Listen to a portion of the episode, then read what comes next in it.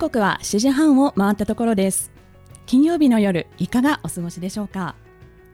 コーチングサラダ誰もが人生の主人公。皆さんこんばんは。パーソナリティのれいちゃんこと湯本れいなです。この番組はタイトルの通りかよちとれいちゃん2人のメンタルコーチが集まってより多くの人にコーチングコミュニケーションを知ってもらいたい実践してもらいたいそんな思いから始まった番組です。誰もが人生の主人公として生きてほしい。それが私たちの願いです。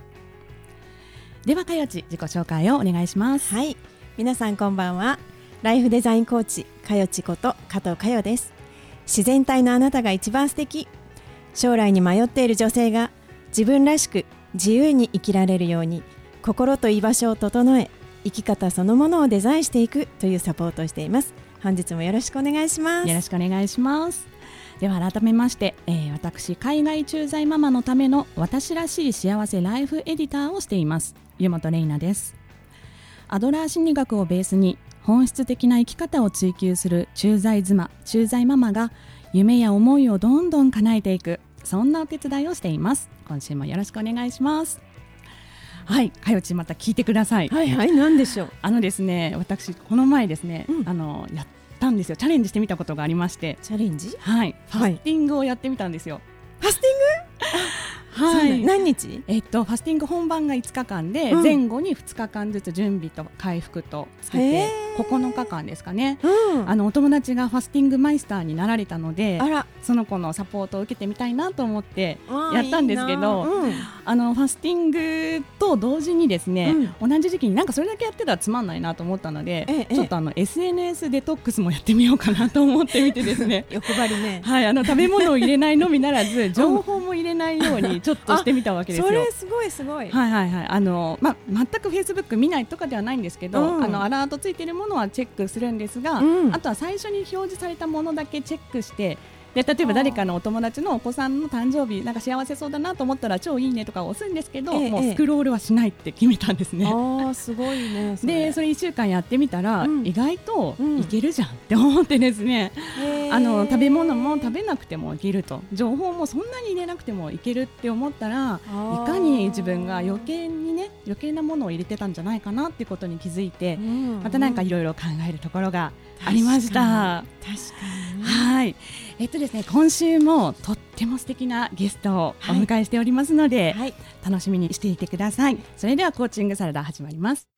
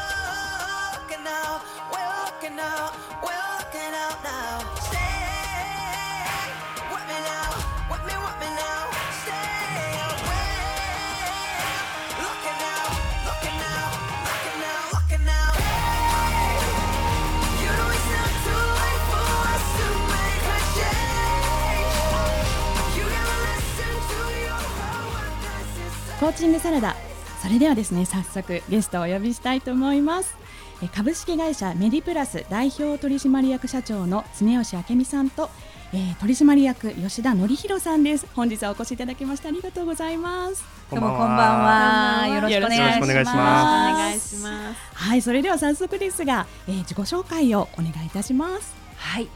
えー、株式会社メディプラスの代表を務めております、えー、私の会社はですね、えー、化粧水美容液乳液、えー、これらの、うん。えー、効果効能がですね一つになった、おオールインワンゲルうん。を、うん。えー、通販中心に売っている会社をやっております。はい。はい。女性社長の常吉さんとはい。はい、あ同社のあの取締役やってます吉田と申します。あの今日は社長の暴走を止めに 来ましたのでそうはいかない。よろしくお願いします。本日はねおお二人でお越しいただきました、ありがとうございます。ありがとうございます。はい早速なんですけれどもあのメディプラスさんなんかね、CM とかでも、あと広告でもよくねあのお見受けしているんですけれどもあのどんな会社でいらっしゃるかということも教えていただいてもいいですか？あとはですねあのこの会社を作ろうと思ったきっかけですとか。はいそのあたりを教えていただければと思います。はい、うん。あのもともと私がアトピーでずっと悩んでいて、うん。で、まあ、それをどうにかしてこう改善したいっていうところから、うんうん。もうあらゆるものを試したんですけども、はい。まあ薬はもちろんですけど、ええまあ化粧品なんかも、うん。でまあそれがどうもできなくって、うん。もう世の中にいないならうん。作るしかないっていう。今すごいお肌綺麗でいらっしゃいますもんね。アトピーって型がないような。もうそれです。ごい。悩んでですね。いやでもやっぱり今もね、はい。あの季節の変わり目だったりとうんか、ええストレスうんがかかってくると出てくるんですよ。うんなのででまあその皮膚科にうん一回勤めてですね、あその中でそうなんあのもう素人だったんで、うえーまあ自分だけじゃなくて、うん。患者さんの悩みだったりとか、何が一番いいんだろうもう何も信じられなかったので。はい、なので、えーそこから、うん。えー一番いいのは肌にストレスをかけずにうん。シンプルにケアすることっていうところからああのエコー用のジェルってわかりますか？超音波なんかで、はいはいはい。ちょっとねぬるっとしてる。そうそうそうそう、はいはいはい。あのジェルが一番肌に摩擦を与えずになるほどなるほど。実はあの保湿効果もあるっていうのをですねうん。皮膚科で働きながらですね、うんうん。超音波美顔器っていうのがありましてあ。あのエコー用のジェルでこう施術してあげてたら、はい。あのちょっとコードが抜けてたんですね。なのに1万2000円とってもう今時効ですかね。15年前だから、うん。コード抜けてたでああっていうことは、うんうん。これがいいんだっていうことでそこに自分の肌でうん原液をいっぱいですね、うん。何十種類ってこう試して、うんうん。でそのいいものから順番に入れて無添加にした。っていうものを一つにする必要があったんでー。なるべくこすりたくない。うん。なのでそのエコー用のジェルをもとにええ。発想、えヒントにそこに有効成分を入れて。すごい。まさに失敗がねね大きなチャンスになったってうんいうっていうところですよね。もううっかり。うっかりのところから。いやーでもそれがなかったらね、はい。今のこの成功はなかったわけですからそうなん。当時はねオールインワンっていうのはなくって、そうでしたか。はい、うんうん。そこからの発想で、まあ、この取締役の吉田と一緒にですね。はね。あ、うんうん。はい。じゃあ当時は2名立ち上げました。3名ぐらいで。そうですね。最初はそうね。うん、友達同士で。あすそうなんですね。えでも今私あのうん。インターネットでちょっとね、あのはい。拝見したんですけど、あの社員30名でうん。年商80億っていうのを目にして、すごい。すごい方をゲストにお呼びしちゃった。ってちょっそうなんです。と後からもうドキドキドキ。ドキドキ。今超ドキ。じゃあドキしてます。私もドキ。ド キ みんなでドキドキそうなんですよ。でもやっぱりそれだけ、うん。あの効果もあるし、あの必要としている方がいらっしゃるってことなんですね世の中そうなんですに。よね、うんうんうんなん。か私は張り切って、えええ。あの本当に肌をうんうん。こうあれこれ、うん。えーなまあ、つけすぎるとか、うん。こすりすぎるんではなくて、えうん。アトピーの人もそうですし皮膚科に来てるそのコスメフリークの人たちっ。ていうのももうやりすぎなんですようね。ん。なんで肌を休ませるうん。っていうことをその潤いの中で、まあ、寝かせるというか休ませるっていうことが大事っていうのでうん。シンプルケアでオールインワンっていうので張り切って作ったんですけどはい。結局ははい。時短で便利だよね みたいな。ところで。確かに。そうです。私もやっぱりあの探すときにはオールなんとかって大好きです。ねそうですよね。そう。うんこれで一本でいいんだみたいな、うん。ちょっとマルチビタミンみたいなね、うん。発想で、うん。まあもちうん。マルチビタミンすごくいいと思うんですけど、うん。うん。そういう発想でバーッと広がって最初は皮膚科うん。だけに卸せたんですけど、そこからまあ通販、うん。あうん。で売ってほしいっていう声があって、うん。そこからあの広告をですね、うん。えー、と打ったんですけど、うん。えー残念ながら一本でいいんですっていう、あうんーいうあの皆さんね本当に一本でいいのって聞かれるんです残念ながら一本でいいんですっていうキャッチを あのなるほどなるほど。出したらですね、ね。それがすごくヒットして。いやーでもねすごい魅力的な言葉ですよね。うん。一本でいいなんて。一本でいいんですって、ね。あの、うん。ボトル型になってるので、うんこうプッシュ式になっていて、うん。まあ、保存量がかからないような感じに、になので最初は自分のアトピー改善で、うんシンプルケアっていうところを押し出してたんですけど、結局はねあの忙しい人の心のストレスオフになったかなというような、そうですね。そうなんですよ。こうね、あの先日あの吉田さんと一緒にワークをさせていただいたイベントがあって、そちらでね、あのストレスオフ組織の作り方の本をね、あのご紹介いただいたので、私もあの読ませていただいて、はい。もうすごいす。すごいですよ。だって、うん。あの会社の組織をストレスオフね、はい。すごい工夫をされてるんですよね。でままそもそもそのストレスオフ組織とはあの常吉さん吉田さんたちが考えるストレスオフ組織とはどんな組織でいらっしゃいますか？はい。あのーまあ、オールインワンゲルうん。自体も、うんそのなるべく刺激をこう与えず休ませようっていうところはあるんですけど、うん。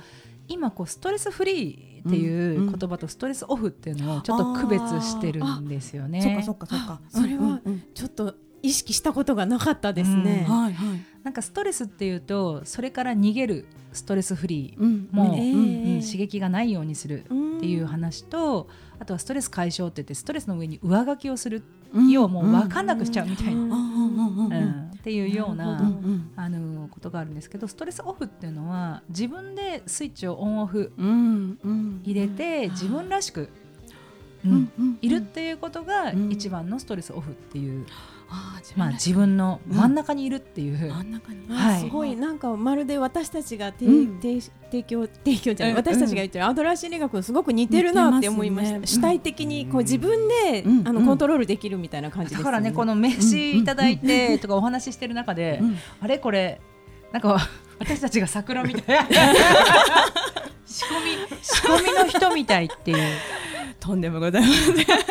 すごい そうなんですよ。でもね、やっぱり実際、はいあのいろんなね企業の中ではストレスにねこう悩まされて、でやっぱりあの優秀な方ほど真面目な方ほどストレスが原因になってこう会社を辞めてしまったり、おあのお休みになられたりするということで、それってやっぱり個人にとってもそして会社にとってもねすごくあの悲しい辛いことなんじゃないかなと思っておりますので、このストレスフリーではなくストレスオフの組織の作り方っていうのがまますますねきっと必要とねねされているしそう気になるところなので後半はですねそのストレスオフの作り方を具体的にねどういうふうにされているのかを聞きたいはいお聞かせいただきたいと思います。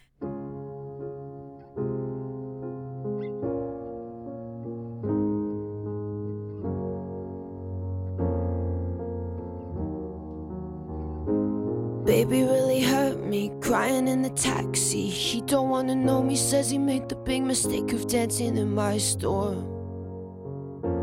Says it was poison, so I guess I'll go home into the arms of the girl that I love, the only love I haven't screwed up. She's so hard to please, but she's a forest fire.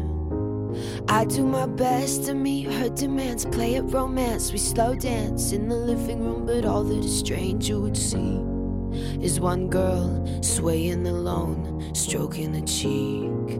They say you're a little much for me, you're a liability, you're a little much for me. So they pull back, make other plans. I understand, I'm a liability. Get you wild, make you leave. I'm a little much for it. Everyone. The truth is, I am a toy that people enjoy till all of the tricks don't work anymore. And then they are bored of me. I know that it's exciting running through the night, but every perfect summer's eating me alive until you're gone. Better on my own, they say.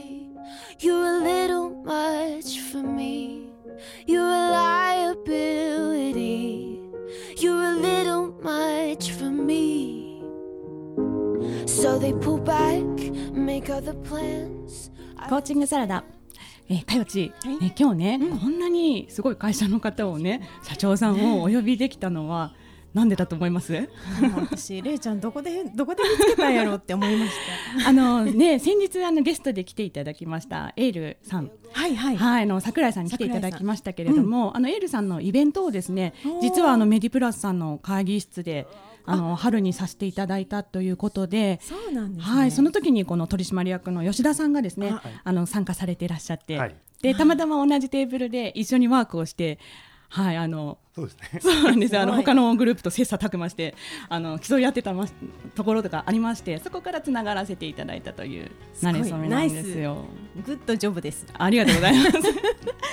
はいあのそうですね。本日のコーチングサラダ前半はそんなメディプラスさんがあの提唱されてらっしゃるストレスオフ組織の作り方、はい、はい、についてお聞かせいただいたんですけれどもこちらのねあの本も出されていらっしゃって私もその本を読ませていただいてその中にですねすごく具体的にいろいろなねあの施策についてあの書かれてありましたのでそのことをねせっかくですから今日は社長さんが来ていらっしゃいますのでお聞かせいただきたいなと思っておりますが。はいえっと、あのいろいろね聞きたいことがあるんですがメディプラスさんで実践されているあの居場所づくりとか、えー、休みの有効活用とかファミラブなどは本当にすごく非常にユニークなのかなと思うんですけれどもそういったまあ施策どんなところからそういった施策が出てきたかとかあとはあのそれを実際にやられたら社員さんってどんなふうに変わっていったかっていうところを教えていただいてもいいですか？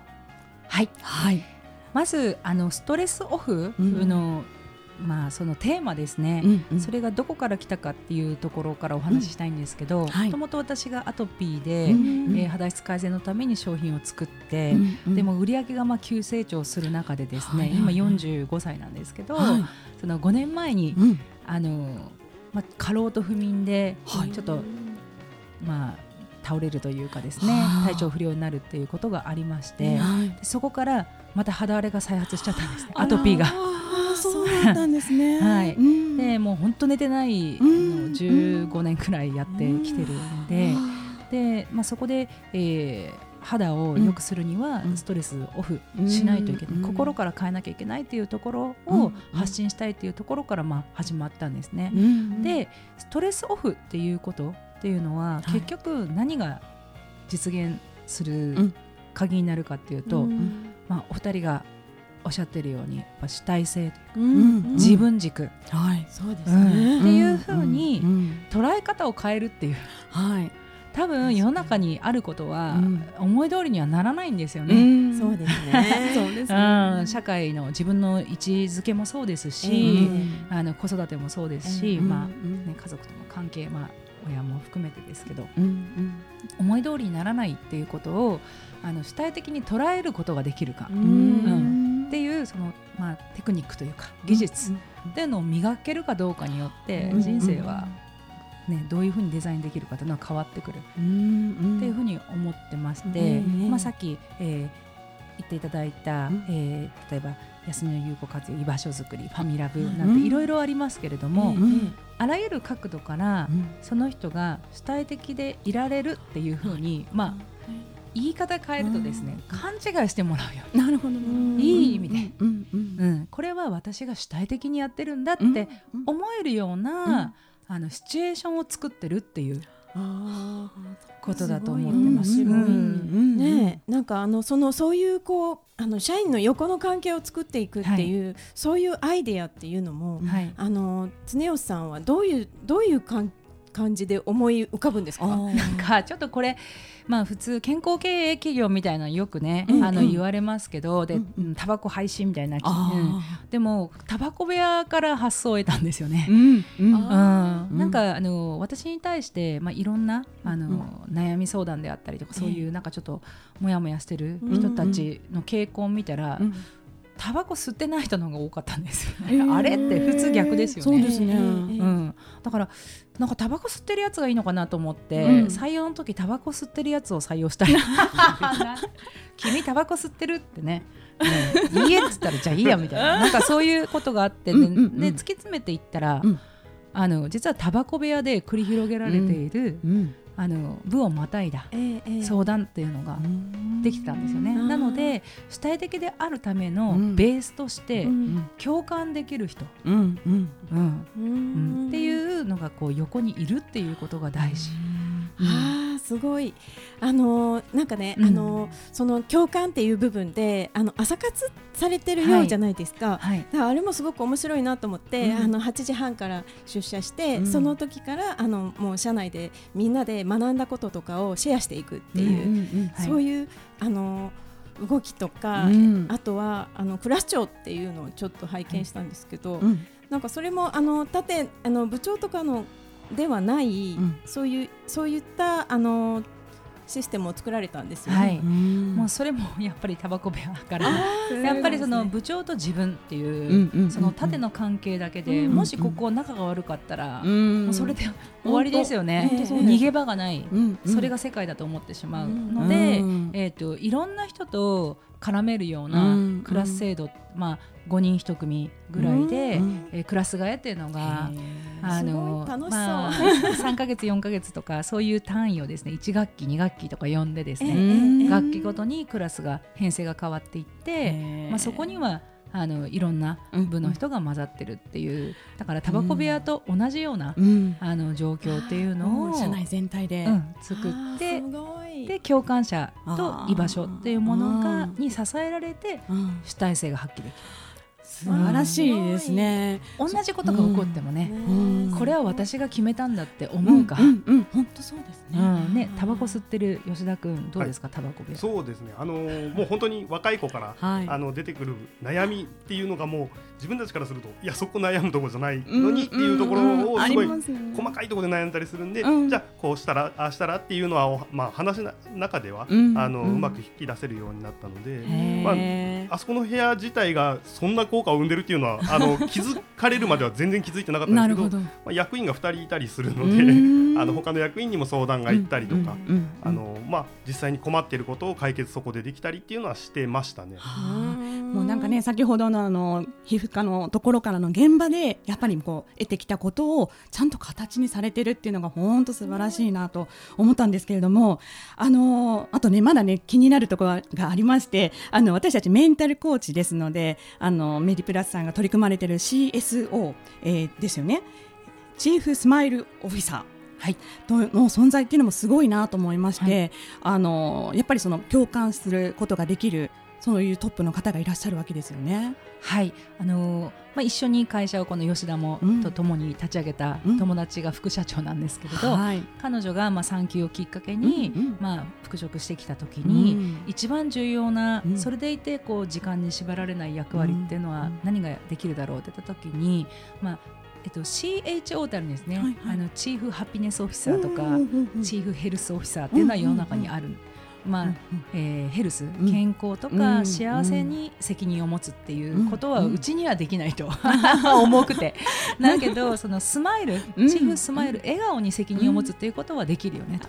うん笑うとですね、うん、あのなんか主体的になれるんですよね、うん、自虐ネタとか。うん、なので、まあ、彼女を通して、うん、えー、いろんな角度から、やっぱり今起こってることは、あの自分が主体的に起こしてるんだっていうことを考えるために、あえて、えー、プライベート、うん、休み方とかですね、はい、そこのアドバイスをしていくと休み方から逆算すると働き方が決まる、人生から逆算するとどういう役割でやりたいかが決まる、うんうん、でも役割から決めてくださいってなると、うん、途端に難しくなっちゃうんですよね。なのでそのプライベートから決めていく。まさにコーチング的アプローチですよ、はい、お休みを大切に思ってくれる会社って素晴らしいと思いますですよねでもそれをやることが一番ね、うん、生産性が上がるんですよね、うん、そうだったんですね、それがもう意図になってます、ねもうこちらでね実績がある就職したい。